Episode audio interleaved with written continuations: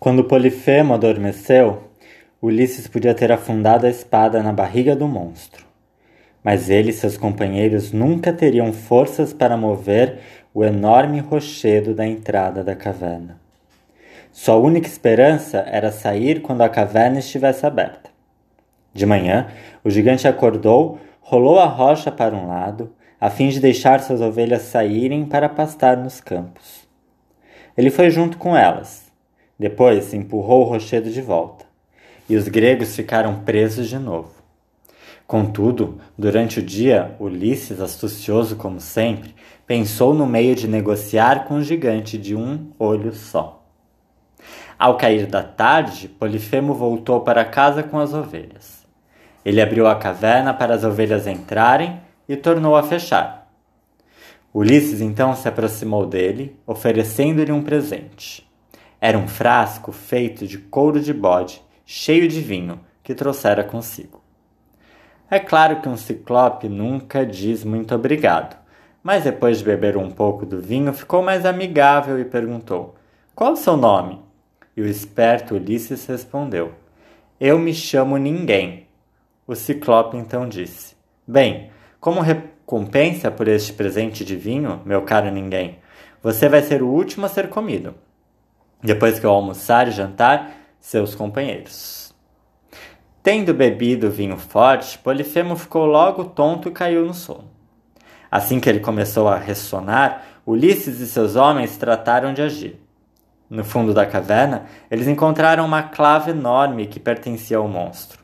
Pegaram a arma, afiaram uma ponta, esquentaram-a no fogo do gigante e, erguendo-a bem alto, cravaram-na em seu único olho.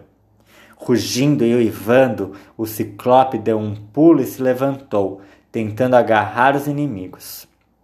Mas agora ele estava cego. E Ulisses e seus companheiros, correndo de um lado para o outro, escaparam de suas mãos.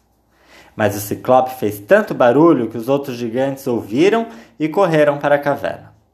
Ela ainda estava bloqueada pelo rochedo, de modo que eles não sabiam o que estava se passando lá dentro. E chamaram: Polifemo, que está acontecendo com você aí? Por que você está gritando? E Polifemo respondeu de dentro da caverna: Estou gritando por ninguém, porque ninguém me, machu me machucou. Quando os outros ciclopes ouviram isso, disseram: ele deve estar louco. Ele grita sem razão, ninguém o machucou. E foram embora. Quando o Ciclope viu que não conseguia pegar os inimigos, tentou outra coisa. Rolou o rochedo da entrada e se sentou na abertura, com a esperança de que eles, de que eles tentassem escapar. Mas Ulisses tinha outros planos.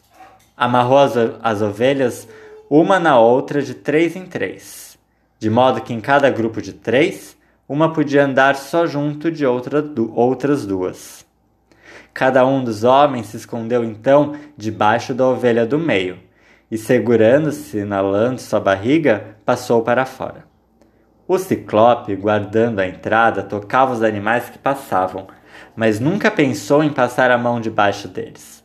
Assim, agarrados na ba nas barrigas das ovelhas, os gregos escaparam da caverna sem que o ciclope cego descobrisse. Vendo que estavam a salvo do lado de fora, eles correram a se juntar aos amigos que os esperavam na costa. Sem perda de tempo, todos os gregos embarcaram. Polifemo, porém, tinha ouvido suas vozes e foi se arrastando atrás deles. Mas, como estava cego, só podia andar devagar. E os navios já haviam zarpado quando ele chegou à costa. Furioso, atirou rochedos em sua direção, mas os gregos deram risada e navegaram pelo mar afora.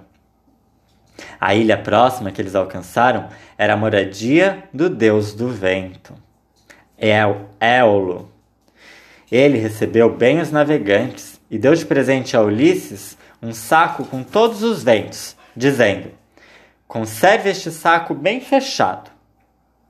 Se você precisar de um pouco de vento para mover suas velas, abra só uma fresta do saco. Mas quando os navios zarparam de novo e Ulisses dormiu, alguns marinheiros ficaram curiosos de saber qual o tesouro que estava escondido dentro do saco. Eles o abriram completamente e todos os ventos saíram. Um vendaval furioso começou a soprar, e na terrível tempestade, o único navio da frota que não naufragou foi o de Ulisses. Ele continuou velejando com sua tripulação, até chegar a uma outra ilha. Todos desembarcaram, por estarem com falta de alimento e terem visto de, ao longe fumaça saindo do alto de uma casa. Ulisses decidiu mandar alguns de seus homens explorarem a ilha. Ulisses decidiu mandar, sob a liderança de Eurimouco, o grupo se pôs a caminho e descobriu que a tal casa era um belo palácio. Para seu espanto, viram que os jardins em volta do palácio estavam cheios de animais selvagens, leões, tigres e lobos que eram tão mansos como cachorros e abanavam estranhamente a cauda de modo muito amigável. Eurímoco achou que devia haver alguma coisa errada com leões que se comportavam como cachorros, e disse a seus homens que descobrissem quem morava no palácio. E ele ficou do lado de fora, espreitando por uma janela para ver o que aconteceria. Ora, o palácio era morada de uma bela feiticeira uma rainha possuidora de grande poder e magia. Seu nome era Circe, e quando os marinheiros entraram, a linda rainha Circe e suas damas o receberam muito bem. Foram postos diante deles pratos com alimentos deliciosos, e Eurímoco já estava triste de não ter entrado junto. Mas havia misturas esquisitas na comida e na bebida dos marinheiros. Quem comesse ou bebesse a comida e o vinho seria transformado por Circe no animal que ela quisesse. Depois que os marinheiros tinham comido um pouco, Circe agitou sua varinha mágica sobre eles.